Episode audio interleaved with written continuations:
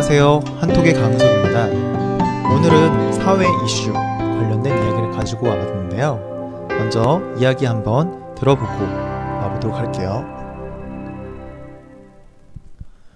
국내 중년 배우가 최근 졸혼 사실을 밝히면서 화제가 되었다.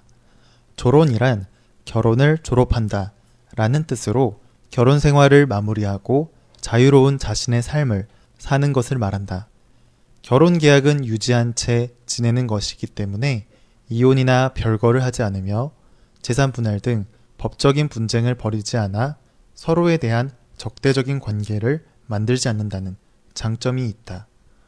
조론은 황혼 이혼의 사회적인 문제로 인해 일본에서 2004년에 처음 제한된 개념이며 최근 한국에서도 황혼 이혼율이 점차 증가하고 있어 조론에 대한 관심이 높아지고 있다. 네, 졸혼이라는 개념.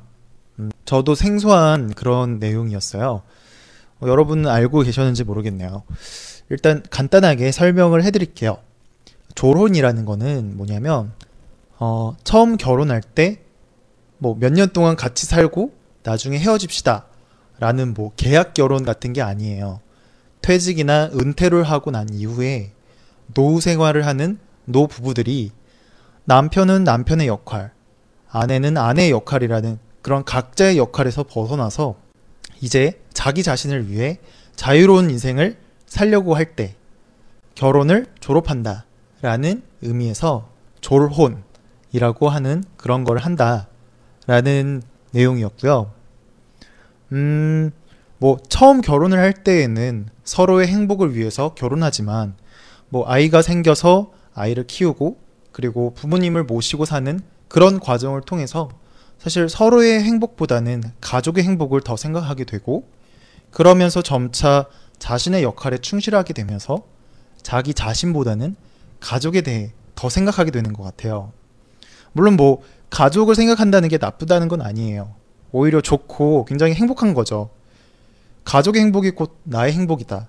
라는 그런 말도 있잖아요. 하지만 이러한 과정을 겪으면서 자기 자신의 행복이나 관심이 떨어지고 자존감이 떨어진다는 거예요.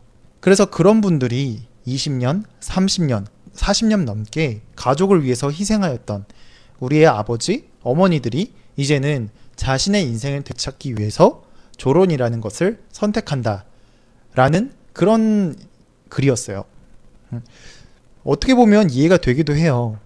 이혼이나 별거 같은 것들은 서로에게 서로 서로 서로에게 상처를 주는 그런 선택이잖아요. 그런데 그런 상처를 서로 주지 않고 자기 자신을 찾아가는 그런 삶을 선택하는 거니까요. 근데 뭐 물론 이렇게 생각할 수도 있을 것 같아요. 가족으로 묶였으면 뭐 끝까지 가야지 무슨 이혼이냐.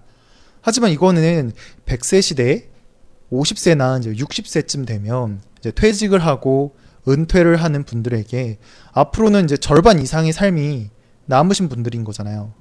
그분들이 가족의 행복만을 느끼며 살아야 된다라고 하는 거는 조금 이기적인 그런 생각 아닐까요? 아, 그리고 결혼을 한다고 하더라도 이후에 나중에 다시 부부가 함께 살고 함께 생활하는 경우도 많다고 하더라고요. 황혼 이혼, 사후 이혼, 황혼 이혼은 인생의 황혼기 그러니까 우리의 아버지 어머니 뻘 되시는 그런 나이의 분들이 이혼을 하시는 것이 이제 황혼 이혼이라고 하는 거고요. 사후 이혼은 남편이나 부인이 사망한 이후에 법적으로 이혼 절차를 받아서 관계를 끊는 거예요. 그래서 그쪽 가족, 그쪽 식구들과 인연을 끊는 거죠. 어, 그쪽 가족과 연을 끊기 위해 사후 이혼을 선택한다라고 하는 거예요. 그만큼 자기 자신을 위한 삶이 아니라 사후 아내가 죽고 어, 남편이 죽은 이후에 그 그들의 가족 그러니까 그들의 부모님을 모시고 그들의 친척들과의 관계가 너무 힘들어서 사후 이혼이라는 거를 이제 선택하는 그런 경우들이 많은데 어, 그런 것들이 아니라 그리고 별거 따로 사는 거죠. 별거라는 이제 그런 극단적인 선택을 해서 가족들 모두에게 상처를 주는 것들이 아니라 조론이라는 것으로 차선책이라고 할까요? 라는 이제 그런 거를 하고들 있다, 하고 있다라고 하는 거예요. 아, 물론 조론을 하지 않고도 자신의 삶을 잘 찾고 서로 서로를 존중해서 살 수 있는 배우자를 만나서 함께 한다면 더더욱 행복하겠죠. 네, 여하튼 오늘은 이러한 이야기를 가지고 와봤고요. 조론이라는 의미에 대해서 다시 한번 생각해 보면서 제가 오늘 가지고 온글 어, 연속으로 두 번 읽어보도록 하겠습니다. 국내 중년 배우가 최근 조론 사실을 밝히면서 화제가 되었다. 조론이란 결혼을 졸업한다 라는 뜻으로 결혼 생활을 마무리하고 자유로운 자신의 삶을 사는 것을 말한다. 결혼 계약은 유지한 채 지내는 것이기 때문에 이혼이나 별거를 하지 않으며 재산 분할 등 법적인 분쟁을 벌이지 않아 서로에 대한 적대적인 관계를 만들지 않는다는 장점이 있다.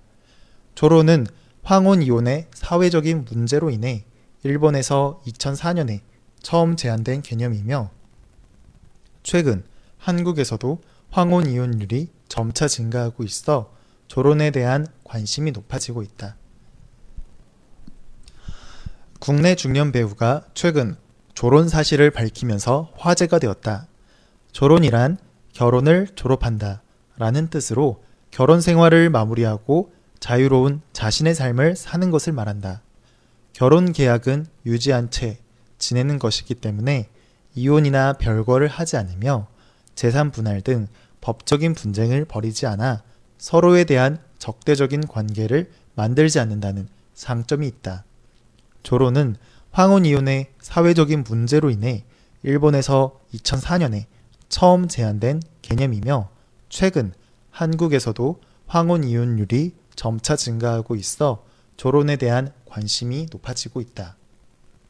네, 오늘은 조론이라는 것에 대해서 이야기를 해봤습니다. 아, 물론 전 아직 결혼도 안 했고 연인도 없지만 이런 얘기를 하니까 조금 이상했던 것 같은데요. 그래도 재밌게 들으셨는지 모르겠네요. 저는 내일 또 다른 주제로 다른 이야기로 가지고 와서 찾아뵙도록 할게요. 내일 또 뵙겠습니다.